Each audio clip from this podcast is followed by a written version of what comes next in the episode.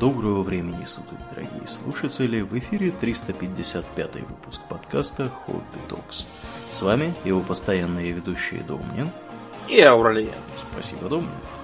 Итак, от темы величественно-депрессивной мы переходим к теме более исторической, но местами не менее величественной.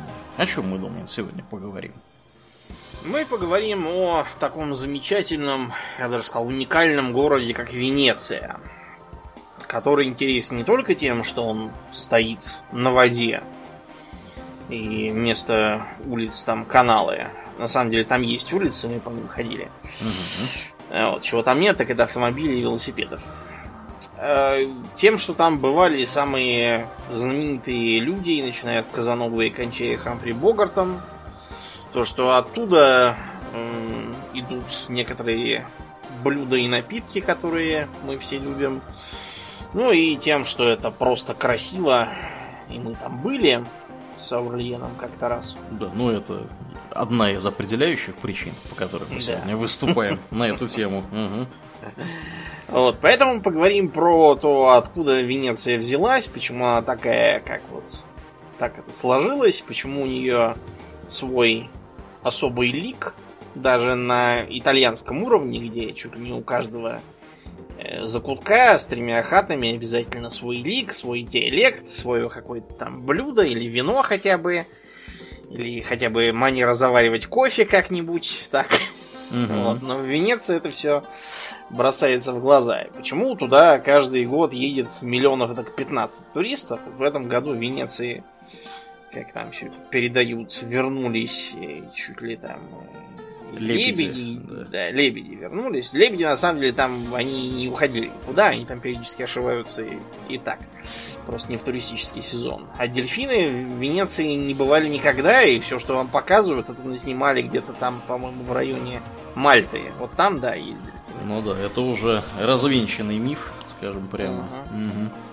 Так что сейчас э, венецианцы сидят и ждут, когда планета исцелится настолько, что в Венецию вернутся туристы. Угу. Вот, потому что самой Венеции народу, по-моему, четверть миллиона, если я не путаю, и жизнь там очень дорогая.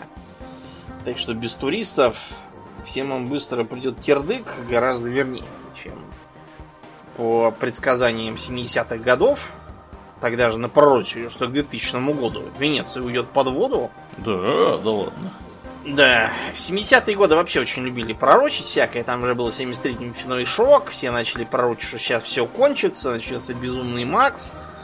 Fallout, атомная война, голод, там, зеленый Сайленд, Венеция утонет. Пока что-то ничего не утонуло и не собирается. Но начнем с самого начала. Венеция так называется по племени венетов, которые давным-давно были присоединены к римской державе, говорили на диалекте латыни, вот, и от них осталось название такое. Осталось это название к пятому веку, потому что началось великое переселение народа, все начали туда-сюда переселяться, при этом не спрашивая разрешения у обитателей мест, куда они переселяются, и переселяясь прямо в их дома а предыдущих оттуда выкидывая. Поэтому э, обитатели э, северного побережья Адриатического моря, особенно э, столицы провинции Венеция, это так и называлось как раз в честь тех самых венетов, Аквилея. Аквилею распатронили в 452 году при нашествии гуннов – вот, так что э, все, кто там был, все собрали чемоданы и сбежали на острова. Каковых островов довольно много в лагуне. Ее образуют несколько протяженных островов, так перегораживая вход, и еще там несколько сотен маленьких. Там и до этого были поселения. Э, жили в основном рыбаки, но теперь туда переселились все с материка, кто не хотел, чтобы их убили какие-нибудь следующие пришедшие. Там они начали кто ловить рыбу, кто добывать соль, кто с переменным успехом заниматься лодочным промыслом и, и даже сельским хозяйством кое-каким, выращивать растения. И так постепенно сложилась своего рода коммуна. Начали э, возводить мосты, соединяя близлежащие острова и постепенно превращая их в один. Вот, э, копались колодцы, чтобы не зависеть от материка. Хотя, когда потом население увеличилось, э, одним из предметов импорта Венецианской республики была пресная вода. Да ладно. Ее туда возили кораблями в бочках за большие деньги. А кроме того, сейчас даже она тоже не то чтобы в избытке. То есть, вот, например, э, чтобы потушить пожар в Венеции, приказано использовать пресную воду. Потому что морскую воду, которую можно набрать из-за борта, она разъест ценные здания. И получится, что туши, что не туши, все разрушено. Так что поэтому воду запасают в том числе для пожарных нужд. Угу. Ну вот, и э, пости- первоначально они все обитали на острове Маламокко. Маламокко это такой протяженный большой остров, э, который сейчас называется Лидо. Он защищает, собственно, Венецианскую лагуну от, собственно, моря, и поэтому там сравнительно спокойная вода. Вот. Но потом Маламоку разрушило землетрясение. Сейчас он такой, скорее, остров. Остров Волнолом. И все, и все перебрались туда, где сейчас находится Венеция, так называемое Риальто. Предполагалось, что это Ривес Альтус по латыни, то есть высокий берег. На народной латыни провел в Риве Альто, а теперь просто Риальто. Да, ну, знатоки иностранных названий сразу же нам тут скажут, что у них и мост есть такой, который так называется. Угу. Красивенький такой, на Гранд-канале, который... Мгм. Вот потому что, да, он туда и ведет, на это самое Риальто. И в начале 8 века встал ребром вопрос, что кто-то все-таки должен быть главным. Ребром он встал потому, что в Византии опять началась возня, на сей раз на почве иконокластии. Знаешь, что Иконокластии. Да, что иконокластия значит иконоборчество. Ик- Иконоборч. Боролись с иконами? Да, боролись с иконами, объявили, что все это есть сотворение себе кумира и так далее, что монастыри со своими мощами и иконами э, зажрались, водят к себе паломников за деньги и так далее.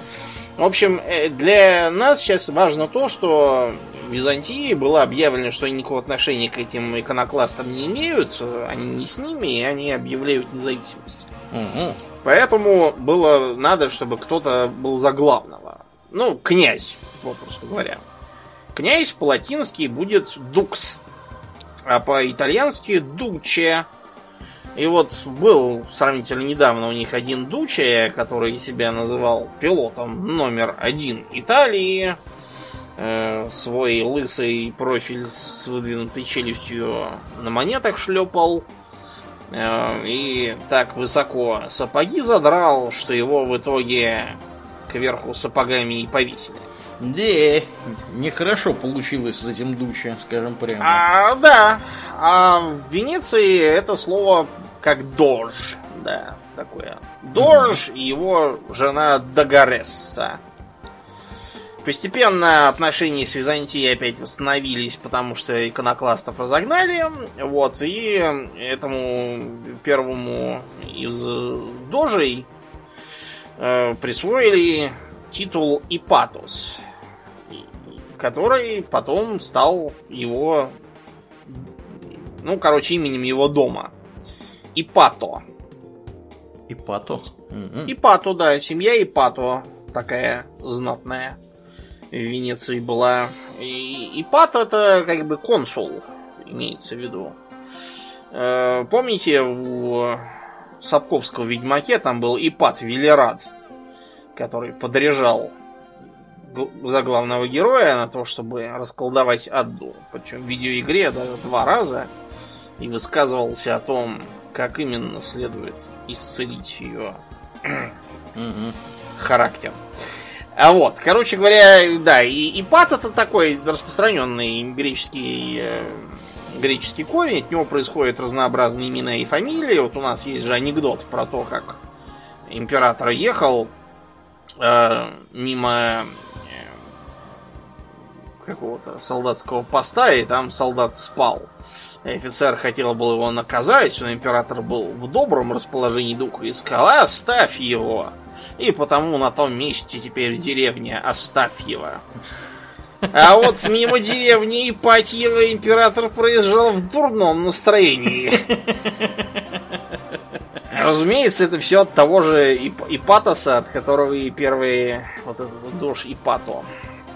Короче, и так оно и воц- воцарилось. Как бы. Неверно считать, что Дож это такой король. Скорее, Дож это нечто вроде пожизненного президента. У него, конечно, были свои регалии, из которых главнейший это Корно. То есть дожеский колпак. Мгм.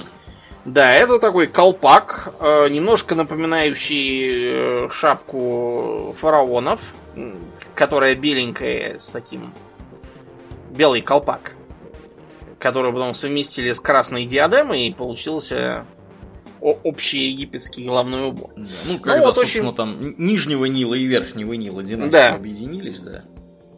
Вот, собственно, на, на такой же самой основе был построен и Корно. Его многократно немножко меняли по дизайну, делали его, например, малиновым, чтобы козырно было, как малиновый пиджак.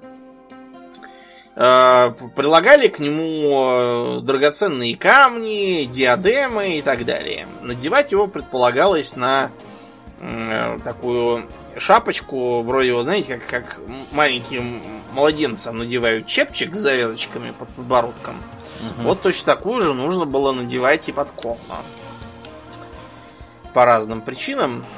Например, чтобы, если корно по каким-то п- поводом снимается э, для чего-то, э, там были всякие ритуалы, которые требовали его снимания, чтобы дождь не оставался с непокрытой головой.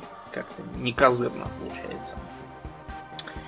Вот. И получилось так, что э, Венеция сохраняла такой э, половинчатый статус. То есть она, с одной стороны, имела выходы на внутривизантийские рынки, с другой стороны, она э, была чуть ли не единственным форпостом Восточной Римской империи, в смысле торговли западной империи, построенной Карлом Великим.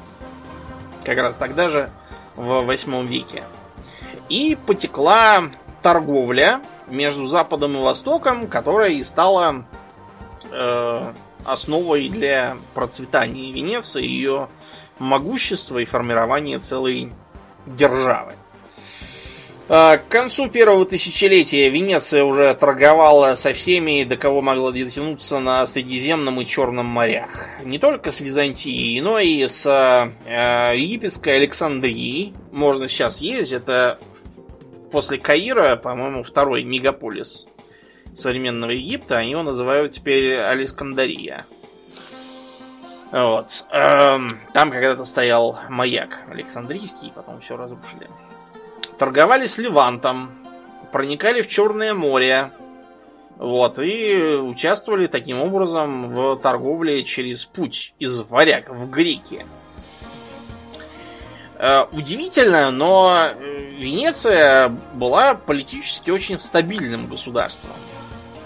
То есть, э, в целом, в Италии той поры государственные формации менялись как вот э, будто им тут жонглируют. Вчера была республика, произошел переворот и воцарилась синьория. Э, То есть, де-факто правление какого-то дяди, допустим, того же Казимо Медичи.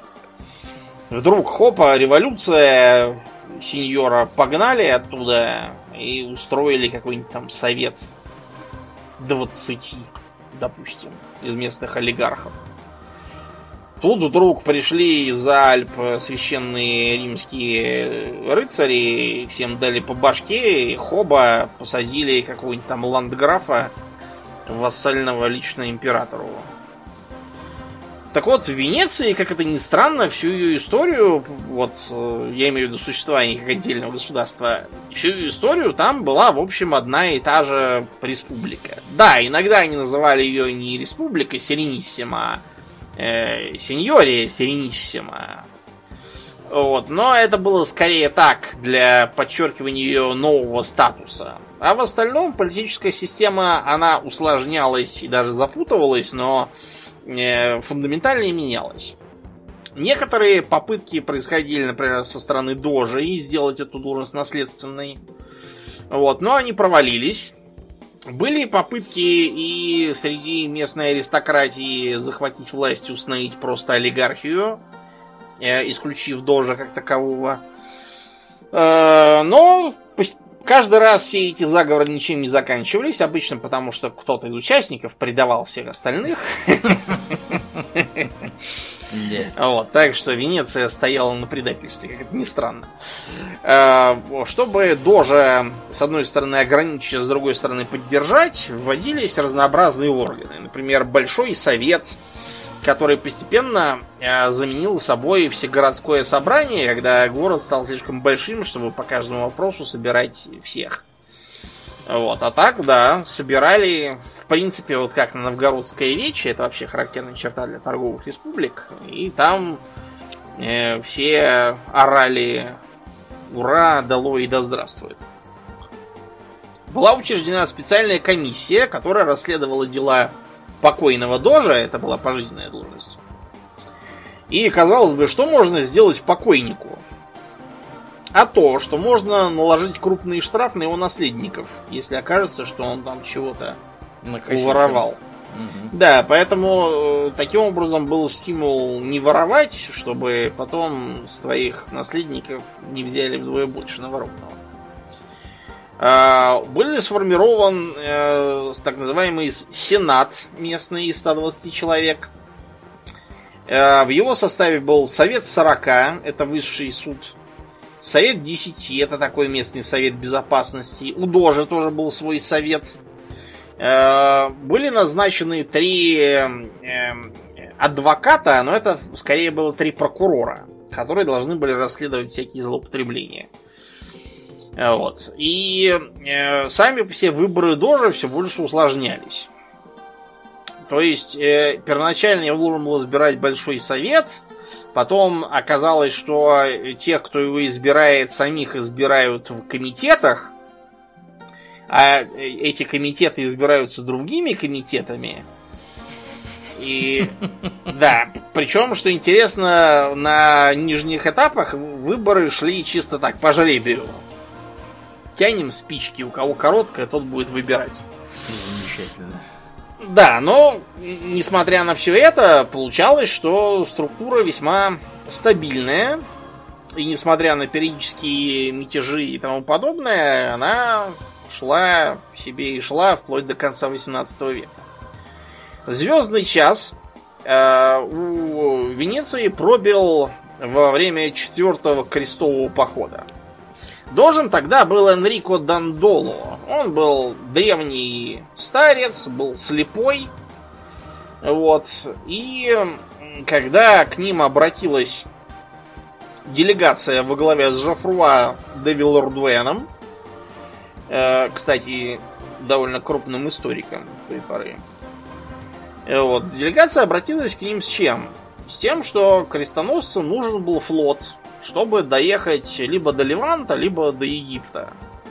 И поубивать там сарацин к вещи славе Божьей.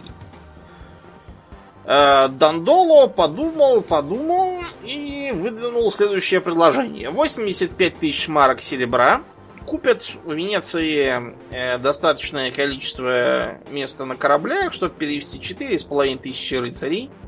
Вместе с конями, разумеется, со всеми. И, и с боевым, и с ездовым, и с вьючным, короче, с запасом. 9 тысяч человек из их копий, ну то есть оруженосцев, конных кнехтов, вот это все. Тоже с конями. И 20 тысяч пехотинцев. И сама Венеция из любви к Божьей э, тоже примет участие в походе в лице 50 галер, с, разумеется, личным составом в обмен на половину, что будет завоевано на суше и на море, то есть добычей. Наполовину? Ну, не хотите половину, идите пешком. Да. Че, кто-то заставляет, что ли? А, надо, кстати, понимать, что вот эти вот э, галеры, это галеры не такие, как были в э, уже новое время. То есть там не рабы, не, не каторжники гребли. Это были галеры со свободными гражданами. Причем они использовались как для войны, так и для торговли. И на тот момент типичным э, устройством э, жалования для личного состава галер было такое. Им платили определенное фиксированное жалование, а кроме того, они имели привилегию, что они каждый могут погрузить на торговый корабль некоторое количество товара, чтобы Мгм. его продать. Э, Это было сделано для чего? Чтобы их заинтересовать в успехе не просто плавания, да, оно само по себе никому не нужно, а именно торгового предприятия. Чтобы они гребли порезвее, чтобы они спасали товар в случае чего. Ну, в общем, вы поняли. А а иначе получится, что э, моряк спит, а судно идет. И торговли так не построишь. Вот их так заинтересовывали. Ну так вот, когда им это все предложили, французы согласились на это дело. Было созвано это самое народное собрание, которое я уже упоминал, оно тогда еще действовало. И действительно, все 10 тысяч человек, которые сумели набиться в район Сан-Марко, вот, они слушали э, Дандоло, как он им обещал всех, всех завоевать в Иерусалиме и возвеличить Христову веру, так что а, толпа там уже успела нажраться винища и, конечно, была рада одобрить что угодно. Лишь бы продолжался праздник. Почему Дандола выдвинул именно такую сумму? Потому что Дандола, как считается, сейчас э, четко прикинул возможности своих контрагентов. Он понимал, что 85 тысяч э, марок серебра для них неподъемная сумма. И то, что э, те э, 4,5 тысячи рыцарей, 9 тысяч копий и 20 тысяч пехоты, это тоже не будет ничего. Не соберут. Поэтому венецианцы сказали, ладно, мы, мы видим, что э, уже прошел почти год, вы до сих пор только 50 тысяч марок собрали, и народу у вас не так много, давайте мы вам немножко скинем цену и сами своих пехотинцев посадим на корабли, чтобы занять место. Э, Только мы по дороге так немножечко за- завернем. Ну, там, заедем по дороге. Тут у нас просто Тут недалеко. такая... Да, тут недалеко. Там просто надо кое-кого на ножи поставить. Вот. А чтобы не возникало сомнений в том, что это все к вящей славе Божией, э, лично Дож Дандоло простер руки, поглядел незрячими глазами на толпы и призвал их позволить ему самому стать крестоносцем. Хоть он уже дедушка старый, ему все равно, но он тоже хочет. И он преклонил колени, и под всеобщее рукоплескание ему на шляпу нашили белый крест. Вот, и, в общем, все прямо праздновали и пьянствовали там, сверх всякой меры. Короче говоря, когда они отплыли наконец, они заехали в Зару. Не в ту Зару, где сейчас хорошие рубашки и пальто продают. Другую Зару. И все там распатронили, всех убили, всех зарезали. А, Когда об этом прознали в Риме, папа Иннокентий III бушевал, вот, и даже объявил, что все они вместе с Дандоло и Венецией отлучены от церкви. А, Пока они сидели в этой самой Заре, зима была, зимой на Средиземном море там шторма. Средиземноморский шторм короток, но яростен и шквалист, поэтому лучше, если у вас грибные суда, сидеть на берегу. И тут к ним э, является некий мальчик Алексей. Мальчик Алексей, да, пожаловался, что его папу Исаака ослепил и спихнул с трона его дядя, тоже Алексей, который ныне сидит в Византии как император Алексей III. И попросил, раз уж вы все равно тут, э, поспособствовать восстановлению конституционного порядка. Угу. Пообещал им большие деньги и даже пообещал, что теперь все, православная церковь подчинится наместнику Петра. Услыхав про такие вести, а главное прикинув, сколько в этом Константинополе можно будет всего пограбить, крестоносцы мигом позабыли про все Иерусалимы, Египты и догорели синим пламенем. Вот, понеслись на Византию, э, все, все там распатронили, значит, встали лагерем, и во главе распатронивающих стоял слепой Дандоло, облаченный в кольчугу и, так сказать, не, хоть и слепой и не способный сражаться, но служивший таким мобильным знаменем.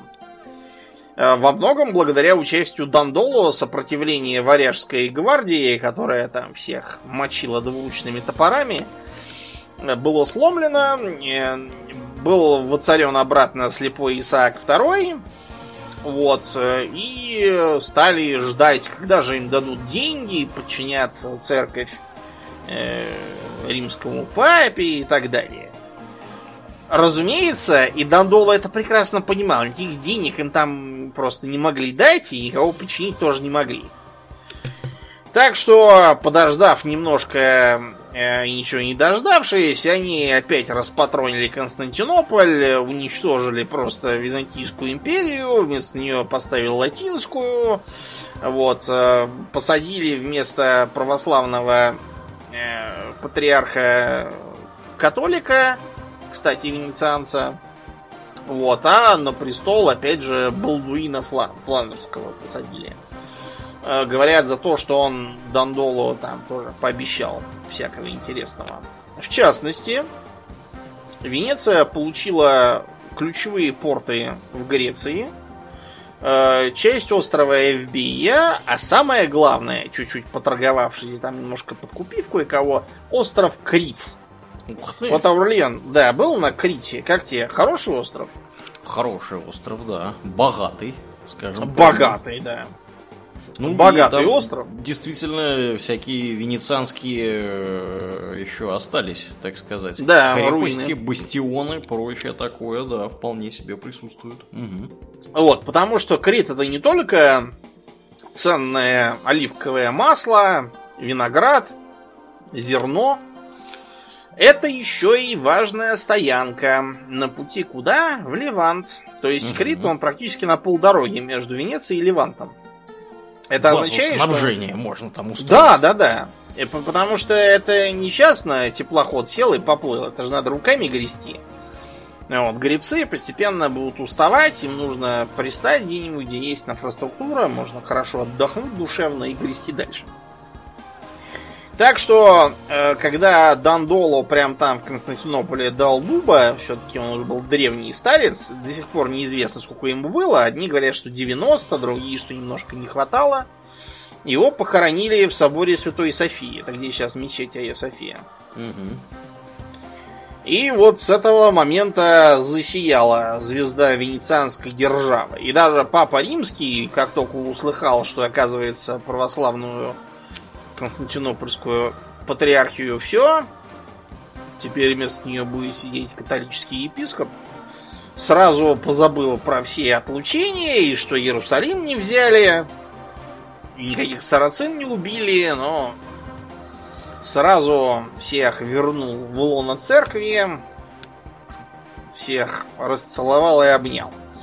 Э, У Византии потом вообще будут такие отношения с церковью сложные. То есть, например, они принимали участие в примирении между э, римским папой и императором Фридрихом Барбароссой, который до этого был много лет под интердиктом. Отлучением, то есть. И именно в Венеции они встретились и помирились. Мгм. И римский папа подарил Фридриху Барбароссе упитанного тельца. Догадываешься, почему? Почему? Троллил его? Притча о блудном сыне, да. Он его троллил, потому что когда блудный сын из притчи вернулся к своему отцу, то тот на радостях приказал заколоть упитанного тельца и устроить пира. То есть он таким образом его блудным сыном называл. Вот, и э, таким образом была создана фактически колониальная империя Венеции с базами в ключевых портах э, Греции, на Ионических островах, на Евбее, на Крите, в Черном море, где они, кстати, яростно конкурировали с генуэзцами. Вот у нас в Крыму там на генуэзскую крепость можно посмотреть. Венецианских, по-моему, нету, а генуэзская есть. И началась торговля. Торговля с Востоком, с Александрией, с Левантом, э, с портом Акра, например, с Черным морем. Что они оттуда везли? Во-первых, пряности. Такие как мускатный орех, гвоздика, анис. Вот у нас, помните, когда э, инженер Шурик спрашивает Ивана Васильевича, вы водку пьете? Он говорит, анисовую. Вот это как раз оно и есть. Дорогая тогдашняя водка на дефицитном анисе. Он же бадьян. С бадьянового дерева. Кориандр. Это кинза. Вот у нее плод такие маленькие сухие шарики. Мелешь и получается вкусная приправа для плова, для чили. Тоже хорошая. Корицу с коричного дерева. Имбирный корень, который тут у нас не так давно стоил дорого, сейчас все вроде вернулось обратно. И шафран. Шафран это, между прочим, последняя пряность. Знаешь, почему последняя? Почему? Она последняя, которая дорого стоит. М-м. Попробуй прицениться в магазине, то увидишь, что за пакетик с тремя с половиной шафранинами ломят такие деньги, что там, не знаю, за сравнимую сумму можно просто перцем а, обсыпаться сверху. Потому что очень трудоемкая добыча, и она никак не механизируется. Вот, поэтому шафран часто подделывают. И на этой торговле Венеция богатела. Как это все попадало в Александрию и в Акру, их везли? Это все приходило из Индии, из Индонезии современной, через Красное море кораблями или через Аравийскую пустыню верблюдами. Там это все перегружалось и венецианцам не везлось. Ну, вы скажете, подождите, а как же так? А там ведь как бы сарацины. Почему они этих ваших венецианцев тут же не убили и добро их не отобрали бесплатно? Потому что правитель, который грабит купцов, подобен разбойнику, но только грабит он самого себя. То, что вы раз ограбили купцов, ну ладно, вы с них взяли какие-то деньги. Ну и все, они больше не приплывут. Они же не дураки. Ну так с них можно пошлины брать всякие. А так там кумулятивный эффект огромный. С них можно взять пошлину за то, что они вообще приплыли. С них можно взять пошлину за то, что они что-то с собой привезли. Они же не пустые будут плавать, не дураки. Можно пошлину взять то, что они у, у вас что-то купили. Купцов, которые с ними торгуют, можно обложить налогом. Причем эти купцы, раз уж приезжают, их же будет больше делаться, они будут больше товара закупать. Это означает либо, что они, если это товар местный, будут поощрять местных ремесленников, которых вы опять же обложите налогами, либо будут поощрять импорт этих товаров откуда-то, которые вы опять же обложите ввозными пошлинами. То есть у вас получается со всех концов такая прибыль, что будь это хоть сам черт с рогами, и то, что Венеция, вы все равно будете с ним торговать. Но не пряностью единой. Еще привозили шелковые ткани, очень дорогие, а, из, э, собственно, венецианских владений тоже можно было много чего получить. Ну, например, на том же Крите выращивали сахарный тростник. Ого. И можно было делать сахарные головы. Это по меркам Европы прямо тоже адская специя. Он, он реально считался за специю. Вот, его добавляли во всякие блюда, в которые вот сейчас мы сахар класть даже бы и не подумали. А тогда считалось, что типа заморская специя надо ее добавлять везде для понту. С Ионических островов везли изюм, который был очень популярен на землях Священной Римской империи. А еще есть такое вино, называется Мальвазия. Мальвазия это криво итальянцами переделанная манивасия. Греческий э, порт, сейчас уже, конечно, не порт, там так, деревня, в общем-то, это к юго-востоку от Спарты. И там делали это самое замечательное вино. Оттуда его везли, там была византийская фактория в этой самой Манивасии. Ну и всякие товары попроще, например, из Сирии был крупный канал поставок воска. Как думаешь, для чего? Для свечей? Во-первых, это для свечей, потому что если в трактире с люстрой из э, тележного колеса э, будут, э, конечно, использоваться сальные свечи, которые адски воняют, то в кафедральном соборе вас такое не поймут. Там нужно именно восковые свечи делать. Причем э, самый понт это притащить гигантскую свечу и поставить ее там. Именно из-за воска. Потому что он дорогой и стоит денег. А в Сирии пчеловодство всегда было развито. А, и ты будешь смеяться черную икру. Черную икру? С Черного моря, да. Сейчас на Черном море никакой черной икры нету, вся черная икра на Каспийском. Все выловили. Да, там частью выловили, частью просто загрязнили, потому что все-таки по Черному морю туда-сюда все ездят. Каспийское это озеро, там попроще все. Да, а так черную икру везли действительно как деликатес. Чтобы не ездить порожняком, они возили на восток серебро из Богемии, его там уже нашли к тому моменту, медь и железо, и шерстяные ткани. Больше в Европе, честно говоря, ничего ценного тогда не было. Чтобы не платить э, немецким купцам за доставку, с 13 века венецианцы сами стали, э, извините, сами стали плавать э, в Северную Европу. В Париж, например, во Фландрию. Забирать оттуда шерстяные ткани и привозить пряности. Почему именно с 13 века? Потому что к 13 веку разогнали мусульманских пиратов в районе Гибралтара, в том числе с участием венецианцев, которые к тому времени построили сильный флот. У них для этого был заведен арсенал, на который до сих пор можно съездить и посмотреть в Венеции. Вот мы на арсенал не хотели смотреть.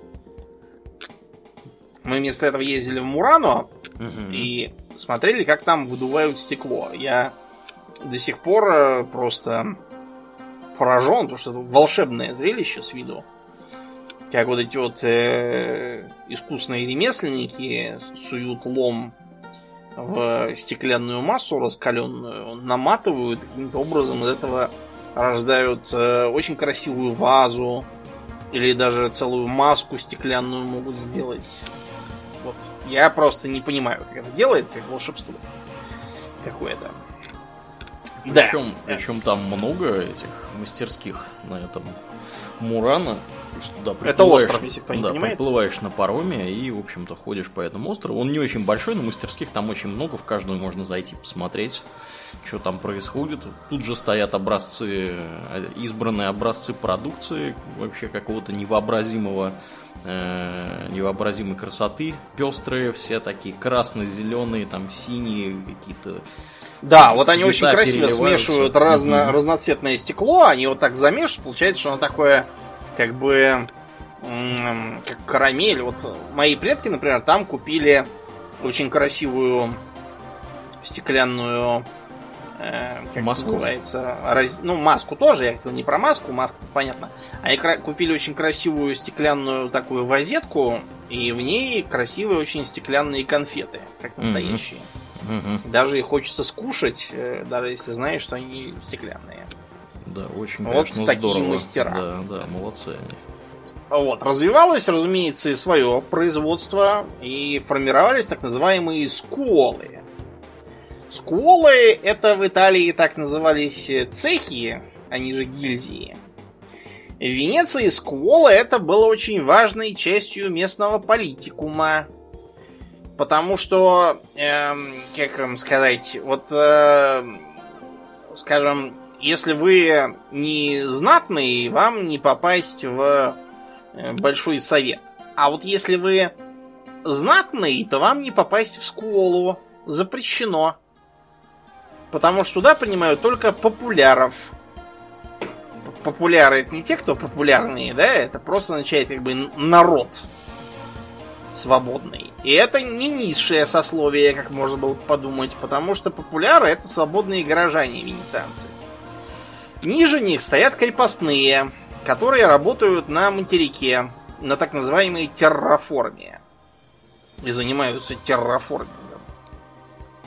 На самом деле, конечно, не терраформинг, это просто венецианцы, чтобы достичь э, своей продовольственной безопасности, приобрели себе разными путями, частью деньгами, частью силой оружия или хитрой политикой, владение и на материке. Между прочим, в Венеции до сих пор есть пригород на материке.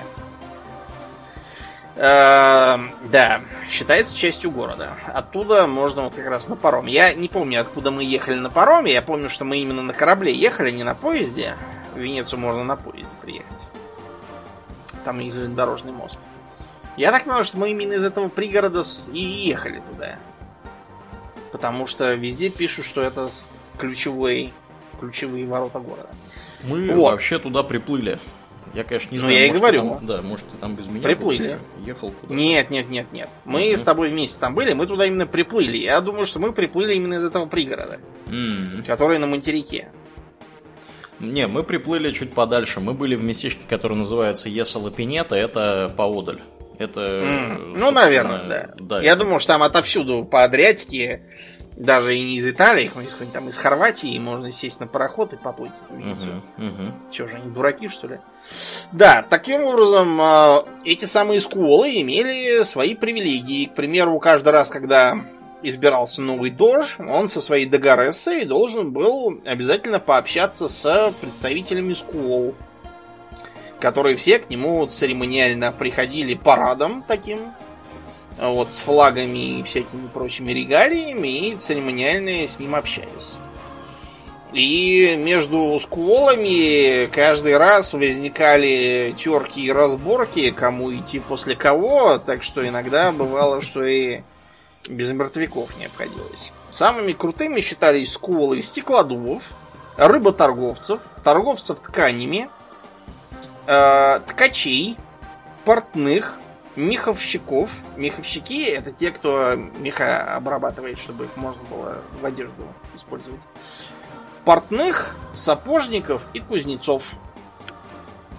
И вот э, они обязательно там присутствовали. Были и разные другие школы. Например, у адвокатов была своя, у врачевателей была своя. Еще там у кого-то. Помимо торговцев и ремесленников, важной частью являются э, банки для понимания причин возвышения Венеции, ну и не только Венеции, а вообще Северной Италии, потому что банки пошли именно там. В Венеции первый банк был создан в 1157 году и сразу был гарантирован государством. Это важно.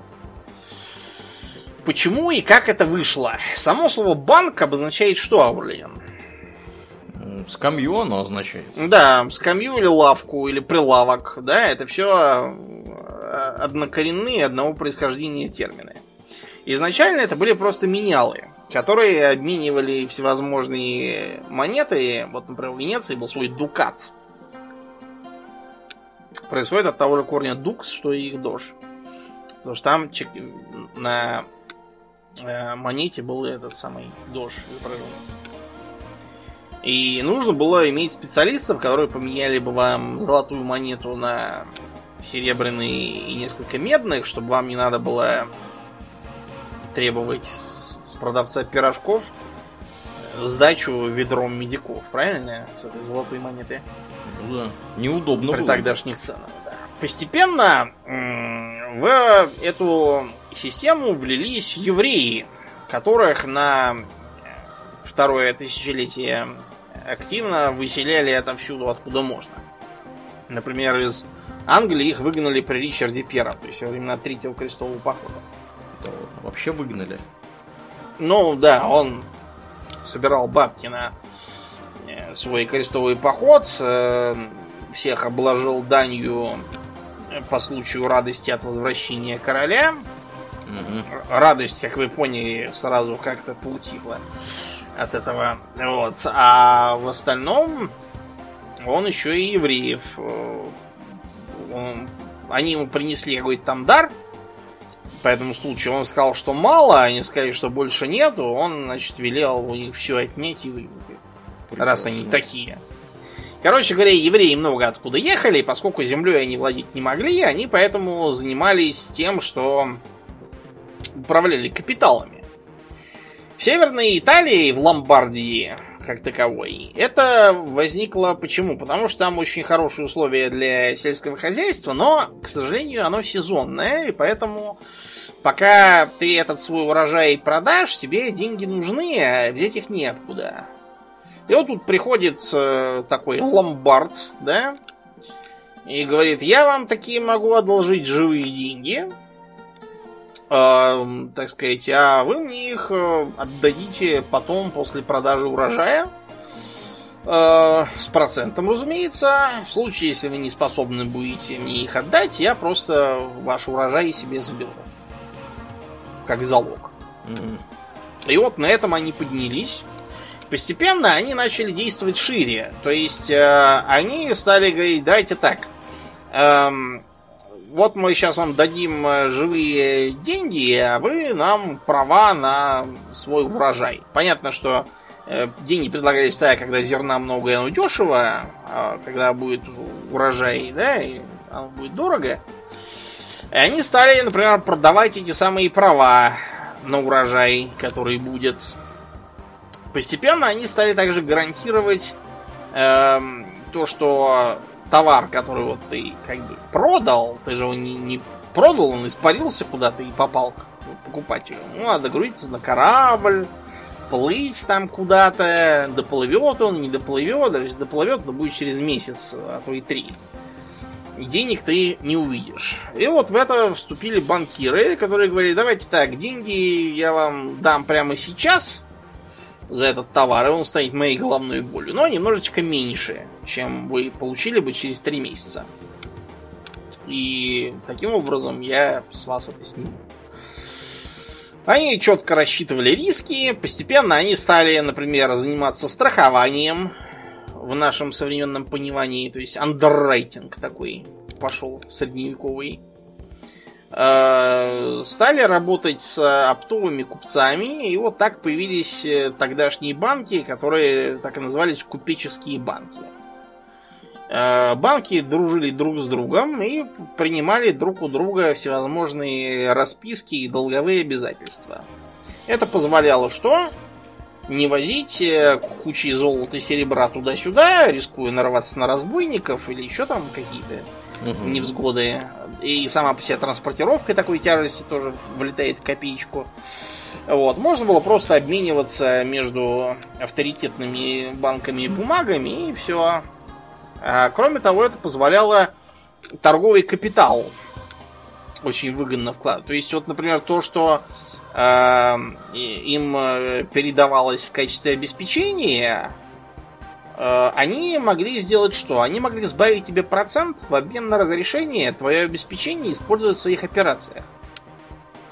То есть, как вот современные банки, когда им вклады несут, они их под проценты э, принимают и пускают в какие-нибудь выгодные дела. Тогда же, правда, появился и термин банкротство. То есть, по тогдашнему итальянскому означает э, то, что лавка сломалась и денег больше нету. Да. Все ухнули куда-то, и вы их не получите. Бывает и тем не такое. менее, угу. да, бывало и такое, и тем не менее банки работали и очень здорово вложились в процветание Венеции. На вот этой благодатной материальной основе взошла и духовная культура Венеции, в частности, их знаменитый карнавал. Первоначально карнавал шел с 26 декабря и до Великого Поста. То есть это было нечто вроде таких э, каледований развернутых.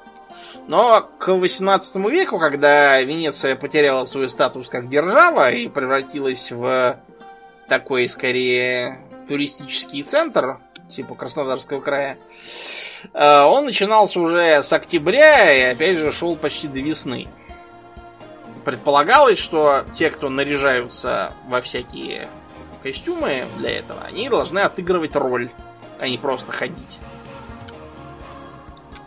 То есть, например, если вы наряжены орликином, вы должны всех подначивать и над всеми шутить. А если вы встретили другого кого-то, кто одет орликином, вы обязательно с ним должны перебрасываться колкостями. Э, тот, кто одет епископом, тот, опять же, обязан всех э, шутовски благословлять каким-нибудь дурацким способом. Э, и так далее. Самая подходящая для интровертов роль, знаешь, какая была? Какая? Знатного человека. Потому что от него ничего не требовалось, только с постным видом ходить туда-сюда. Да. Но, как вы понимаете, все хорошее на свете когда-нибудь кончается. И для Венеции оно кончилось, знаешь, когда? Когда же? Конце 15 века, в эпоху великих географических открытий. А именно, э, конкретно для Венеции наиболее эм, важным э, событием той поры стала экспедиция Васко да Гамы. Мы про нее отдельно еще поговорим. Э, вот. Но для венецианцев это означало что? Что теперь португальцы будут плавать в Индию напрямую. Что теперь португальцам не нужны персидские арабские купцы, которые это все повезут в Ливант. Не нужны потом венецианские перекупщики, которые у них это возьмут и потащат в Европу. Португальцы все привезут сами подлецы какие. Да, и с этой поры Венеция стала действительно постепенно хереть следом за торговлей.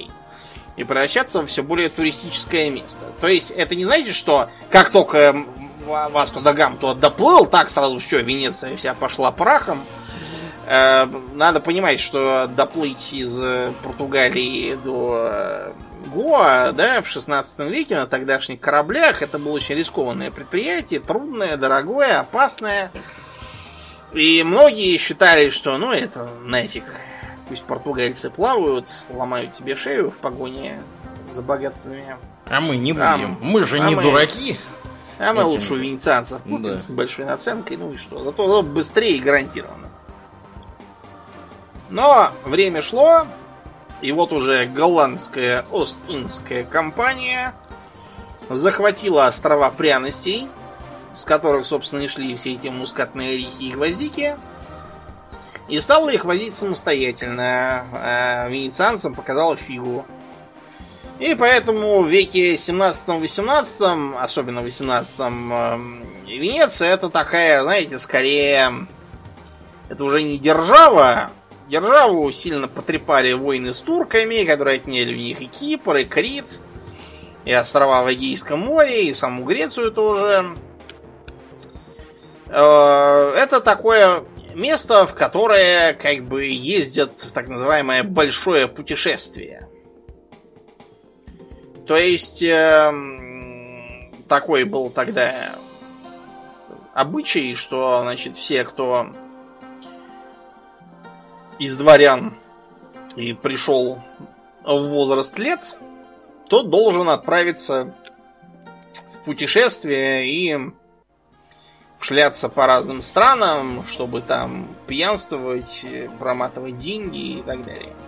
Вот в, собственно, Венецию многие из них и ехали, возбужденные в том числе писаниями Джакома Казановы, я ее читал, он там в Венеции околачивался и подрабатывал врачом. Хотя я ничего не понимал в врачевании.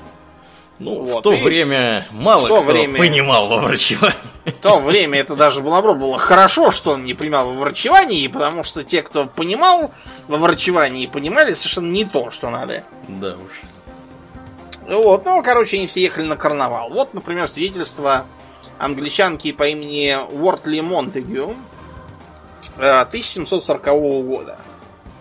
Э, она жила в палаццо Маченигу, был такой дож Маченигу, и вообще была семья такая благородная. Э, она писала своих соотечественниках, которые только слыхали, что она тут такая сидит, сразу все ломились к ней. Большинство из них хранят нерушимую верность языку, которому обучила их в детстве нянюшка. За границу они выезжают только за тем, насколько я понимаю, чтобы купить новые наряды, в которых они будут блистать в неких тайных кофейнях, где наверняка не встретить никого, кроме себе подобных. И увенчав ослепительные победы и долгое ухаживание за служанкой-камеристкой какой-нибудь оперной дивы, которую, возможно, запомнят на всю жизнь, вернутся в Англию и будут считать, что теперь в совершенстве разбираются в людях и нравах. И самое худшее, по ее словам, было в июне. Город все еще наводнен англичанами, которые измучили меня хуже семи казней египетских. Ну, в общем, вы поняли. Англичане и в 18 веке, когда уезжали из страны, тут же видели, что туда понаехало огромное количество английских туристов с татуировкой Челси, красные рожи и так далее. В общем, годы идут, а ничего не меняется. Англичане стабильны. И в итоге в 1797 году Наполеон пришел и сказал, что венецианцы должны освободить всех политических заключенных. Там их не было, поэтому венецианцы согласились.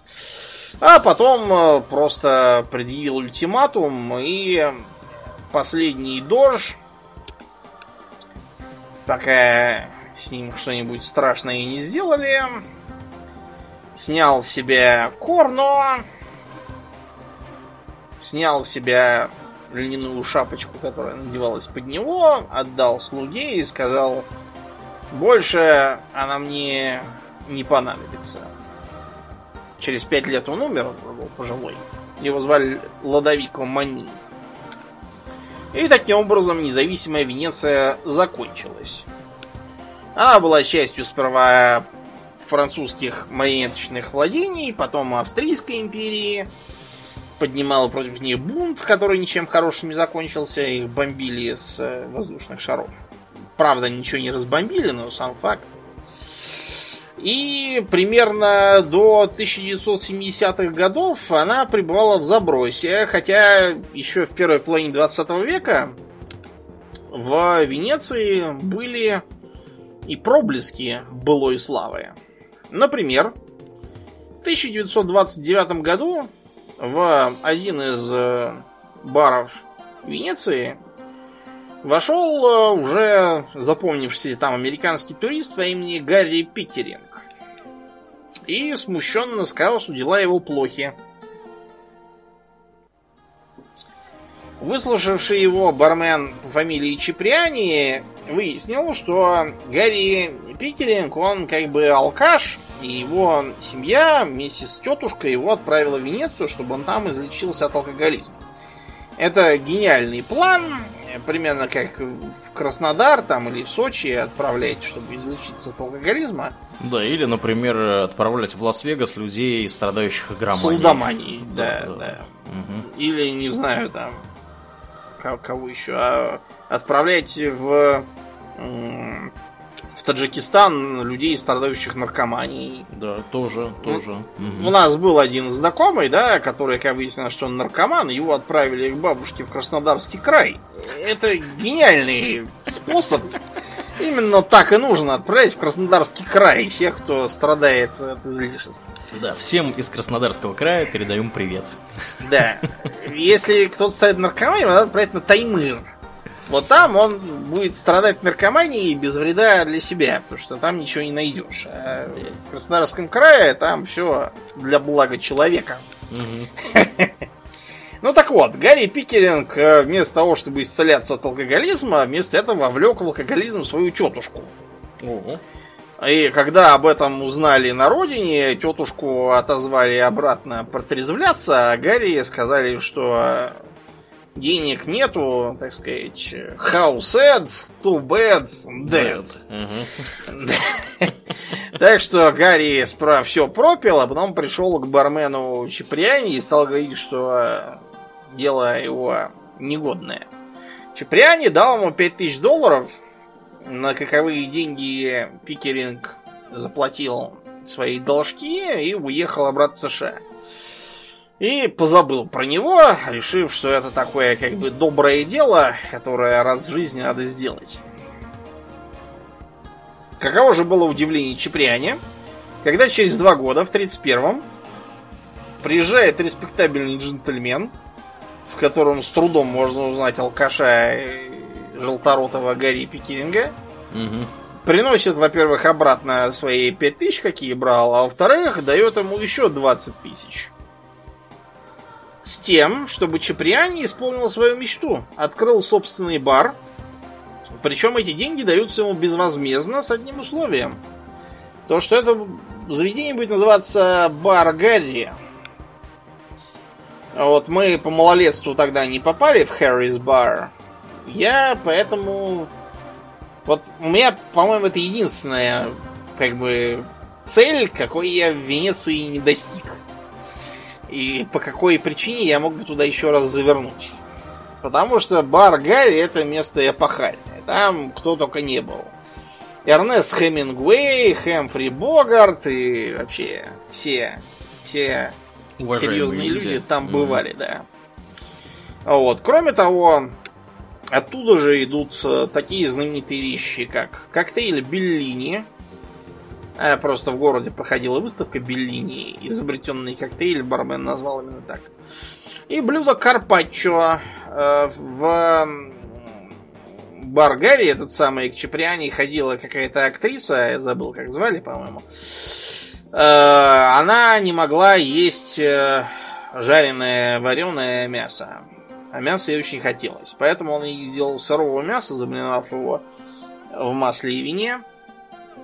И поскольку в городе происходила выставка Карпаччо, он его и назвал тоже Карпаччо.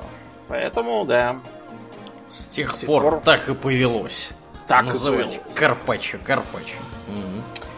А, Ну и современная Венеция. 70-х года, годов там, наконец, воскрес э, карнавал. Потому что в 19 веке считалось, что что они празднуют-то? Тут наземная оккупация, вы празднуете. И карнавал выглядел вроде как сельское каледование. То есть какая-то группа грустных клоунов ходит по дворам и попрошайничает. Больше ни на что это было не похоже. А вот 70-е годы, когда попер международный туризм и все ломанулись в Венецию, вот тогда-то карнавал расцвел так, что, знаете, никакой оккупации не надо. Э, народ едет, народ хочет кататься на гондолах. Мы вот с Ауленом катались на гондоле. Да, было такое. Да, гондолы там есть двух видов. Тру гондола это шестиместное, очень красивое лакированное судно с гондольером, вот, который управляется ей таким, знаете, весло-шестом. То есть он- он- оно, с одной стороны, как весло, а с другой стороны, можно как шестом орудовать, потому что оно Мгм. очень длинное.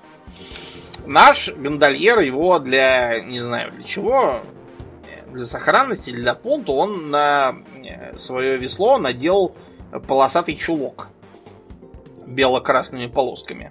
Ты знаешь, мне кажется, там у других, у некоторых такое было. Я не говорю, что он один, я просто говорю Мгм. о том, что у многих такого нет, а вот у некоторых есть. Да, бело-красный чулок, видимо, это с одной стороны для сохранности весла, а с другой для понту.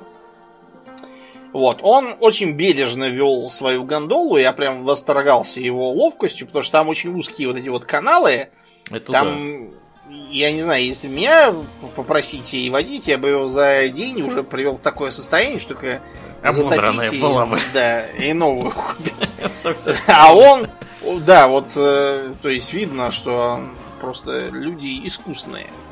Знаешь, сколько в э, Венеции тру-гондол? Сколько? 425. 425? Фиксированное число? Да. Ни больше, ни меньше. Ух ты. Как они придумали. И лицензии часто, э, за лицензию надо большие деньги платить, ты что? М, А вот лицензии передаются по наследству зачастую. Потому что всякий гондольер волен ее либо сказать, я устал, я мухожук, мгм. тогда ее кому-то другому отдадут, либо сказать, вот мой сынок Пьетро, там, или Ладовику, или еще там кто, Марио какой-нибудь. Ну вот он будет теперь гондольером, тогда ему отдадут. Был некоторый страшный скандал, то что э, на свободную лицензию стала претендовать женщина. Да, и со страшным скандалом, но ее, короче, допустили, и теперь там, я не знаю, может, она уже все решила, что ну, нахер такую работу. Но некоторое время, по крайней мере, там была первая и единственная гондольерина. То есть, а сейчас ее Да. нету. Я не знаю, может и есть. Я просто говорю о том, что это было сколько лет назад. Мгм. Года 4, наверное, точно. Может, она уже решила, что не надо ей такого. А, вот. И надо вам сказать, что есть еще гондолы такие, видимо, списанные, э, которые просто как челноки работают, чтобы переплывать через канал. Мгм. Э, Они отличаются тем, что мы вот сидели как в Роллс-Ройсе, то есть там сиденье на троих по курсу и сиденье на троих напротив. Вот нас как раз было четверо, мы удобно сидели. А есть из которых сиденья выкинуты, и там прибиты небольшие скамеечки по бортам. Чтобы там человек можно было 10 усадить на них вдоль и переправить на другую сторону канала или на другой остров, если он близко. Но так, тру гондолы это вот именно то, о чем я и говорил. Некоторые э, гондольеры там всякие фокусы показывают. Вот в Японии, кстати, тоже есть такие, которые водят очень похожие лодки по каналам, и когда там мостики низкие, они на весле подскакивают, и по этому мостику перебегают и снизу спрыгивают. В Венеции таких мостиков я не видал, но они тоже очень любят показать свое искусство, потому что они действительно такие мастера своего дела.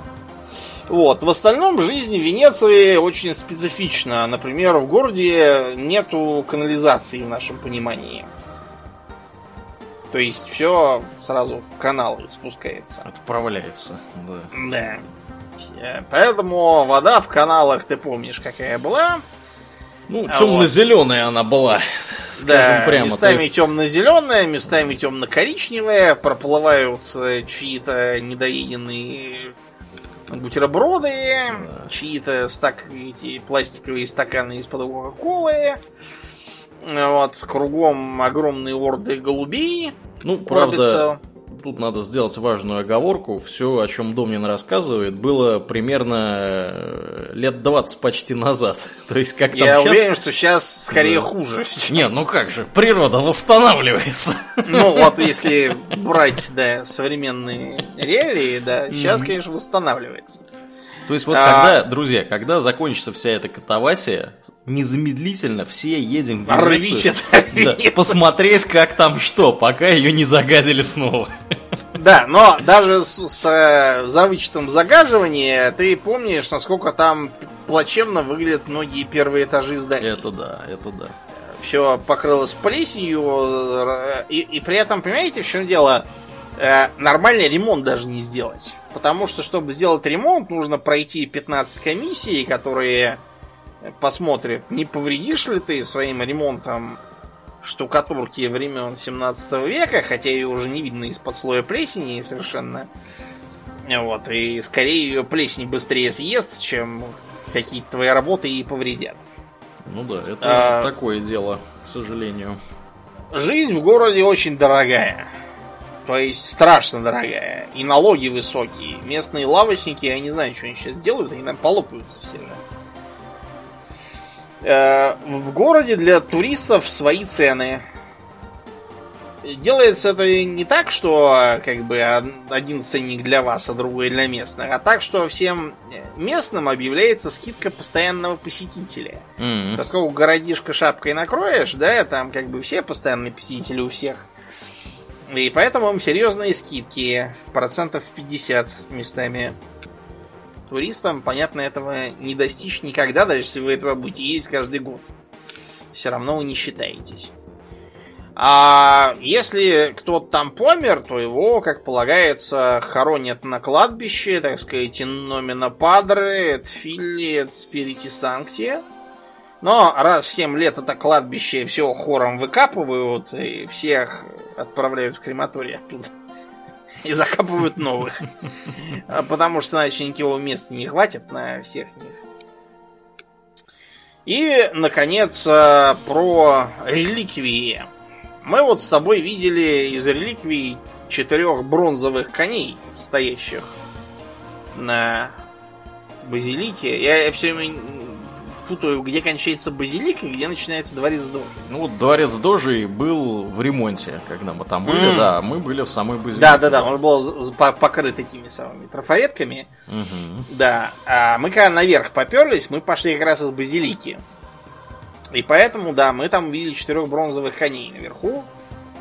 Награбленных откуда-то. Да, они откуда-то. Четвертый крестовый поход как раз награбили из Византии, это из Константинополя их сперли. Молодцы. Потом их у них украл Наполеон и поставил в Париже. Но а когда Наполеона самого посадили на Святую Лену, коней вернули обратно.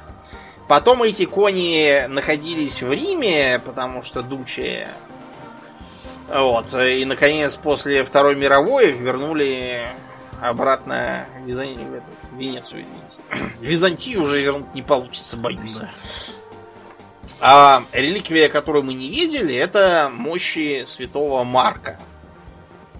Это мощи апостола Марка, евангелиста.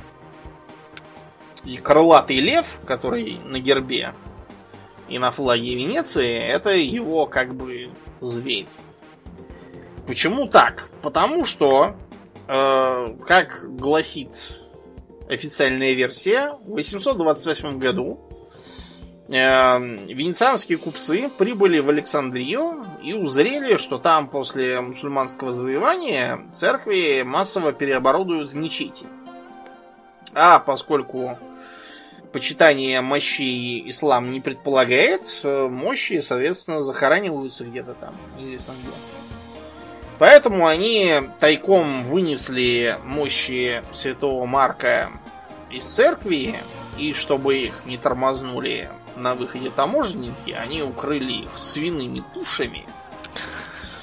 И таким подлым способом вывезли их в, да, в Венецию. И теперь, да, и поэтому, да, часто говорили даже не просто Венеция, а именно Республика Святого Марка.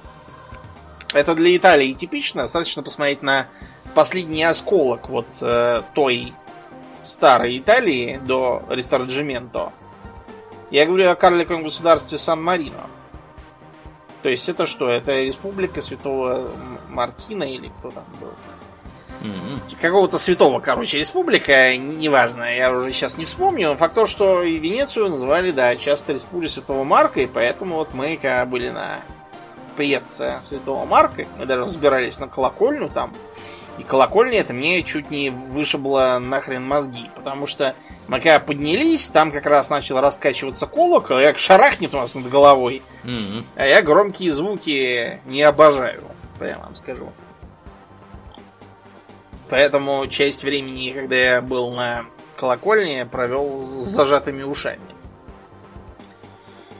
Да, ну, в общем, мы очень рекомендуем это место. Жить бы там, конечно, мы не стали.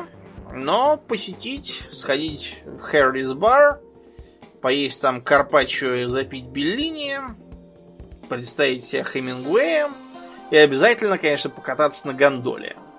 Это не столько в смысле катания на лодке, сколько наблюдение за искусством лодочника, на мой взгляд.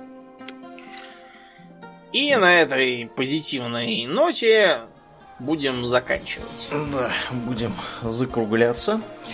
Как обычно, мы напоминаем, что у нас есть э, что у вас есть возможность поддержать подкаст у Дома Патреона. Особенно ваша поддержка цена для нас в настоящее время, в силу известных событий.